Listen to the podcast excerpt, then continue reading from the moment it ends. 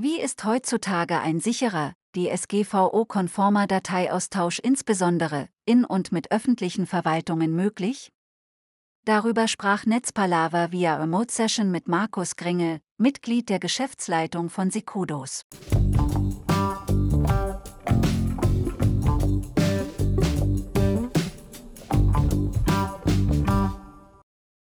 Öffentliche Verwaltungen senden wichtige Unterlagen immer noch per Fax.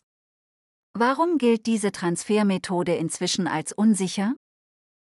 Ja, bei Fax ist es ja so, dass ein Fax alle Informationen direkt beinhaltet. Ähm, die sind offen. Das heißt, mir fehlt die Möglichkeit zu sagen, da ist jetzt noch ein Anhang dran, der ist aber verschlüsselt, den kann nur die Frau Schmidt öffnen.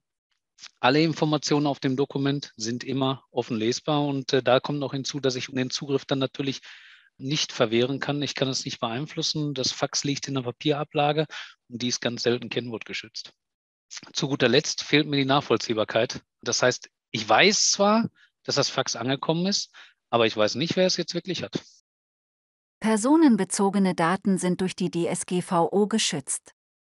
Inwieweit gilt dies auch für öffentliche Verwaltungen? Gerade in öffentlichen Verwaltungen, ähm, die unterliegen ja den höchsten Sicherheitsstandard. Äh, also neben der DSGVO und dem IT-Sicherheitsgesetz äh, sind die Bedingungen für kritische Infrastrukturen natürlich einzuhalten. Das heißt, bei personenbezogenen Daten, die so eine öffentliche Einrichtung versendet, zum Beispiel Bauangelegenheiten, Wohngeldthemen, aber auch in der Kommunikation mit Behörden, Bürgern, Unternehmen oder anderen äh, Einrichtungen, habe ich immer einen Datenaustausch von sehr sensiblen Daten und viel personenbezogenen Daten und die gehören natürlich geschützt, weil die gehören ja nicht mir, sondern die gehören der dritten Person. Wie ist heute ein sicherer, DSGVO-konformer Dateiaustausch möglich? Ja, ich äh, kann natürlich meine Daten verschlüsseln auf dem PC. Ich kann auch das PDF dann Kennwort schützen und kann das dann versenden. Aber das ist natürlich dann immenser Aufwand bei der Person, die es dann, die es dann am Ende durchführen muss. Und ähm, ja, der DSGVO-konforme äh, Austausch würde dann beinhalten, dass ich keinerlei offene Daten, die einer dritten Person zugehörig sind, dass ich die dort irgendwo reinschreibe. Das heißt, ich muss die irgendwo in einen Anhang packen und diesen Anhang muss ich dann natürlich auch schützen und am besten verschlüsselt kommunizieren.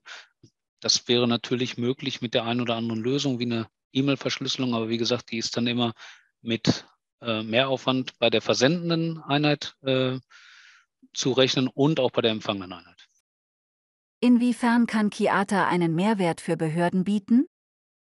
Kiata bietet öffentlichen Einrichtungen eine Digitalisierung von Prozessen, die heute zum Beispiel per Post oder per Fax abgewickelt werden. Damit meine ich nicht nur, dass es ganzen Vorsprung bringt im ökologischen Fußabdruck, sondern auch in der Prozessoptimierung. Das heißt, ich spare Arbeitszeit, ich spare Vorgangszeit von allen Prozessen. Und dabei ist Kiata die zentrale Austauschplattform. Es ist sehr einfach zu bedienen, es ist DSGVO-konform und das Wichtige hierbei ist, die öffentliche Einrichtung selber ist der Betreiber. Das heißt, sie hat alle Prozesse selber in der Hand. Das Produkt selber ist sehr schlank, sehr smart einzubringen in die Unternehmensstruktur, in die Einrichtung der öffentlichen Verwaltung. Und wir legen hier den Fokus darauf, dass man wirklich keinerlei Schulung benötigt, dass man keine großen Prozesse anstoßen muss, dass Mitarbeiter das einfach nutzen können. Es ist ein, ein Produkt, was die Prozesse optimieren soll, nachvollziehbar gestalten soll und alle Prozesse sicher durchführen soll. Welche technischen Voraussetzungen benötigen die Verwaltungen bzw. die Bürger? Ja, Chiata wird ja bei der Verwaltung im eigenen Netzwerk betrieben. Das heißt, die Installation, die erfolgt als Hardware-Appliance oder virtuelle Appliance, je nachdem, wie der Kunde das haben möchte. Und nach der Konfiguration können die Prozesse eigentlich komplett auch automatisch durchgeführt werden. Das heißt, der Mitarbeiter benötigt keine Schulung, ähm, um das Ganze zu nutzen. Und er bleibt in seiner gewohnten Umgebung, zum Beispiel in seinem Outlook. Wenn der Mitarbeiter heute Outlook bedient, dann kann er das morgen auch machen. Nur die Prozesse sind für die öffentliche Einrichtung komplett sicher und komplett nachvollziehbar. Und ich sage immer so gerne, wer E-Mail kann, der kann auch Chiata. Und das gilt für die Verwaltung selber, aber auch für die Empfänger wie Bürger, Unternehmen ähm, oder andere Behörden.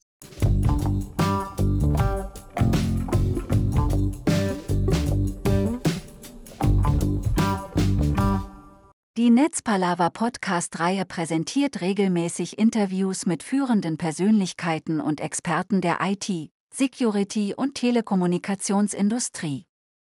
Die wichtigsten Themen sind Cloud, Datacenter, Cybercrime, Infrastruktur und Telekommunikation sowie disruptive Technologien. Die Podcasts sind auf den Plattformen Spotify, iTunes, Google Podcast und Anchor verfügbar. Natürlich auch über die Social-Media-Kanäle von Netzpalava auf Twitter, Facebook, Instagram, Pinterest, Tumblr, Xing und LinkedIn. Auf YouTube entsprechend als Videocast. Folgt einfach einem der Kanäle, at Netzpalava, um keine Folge der Netzpalava Podcast zu verpassen. Herzlichst euer IT- und Social-Media-Portal Netzpalava.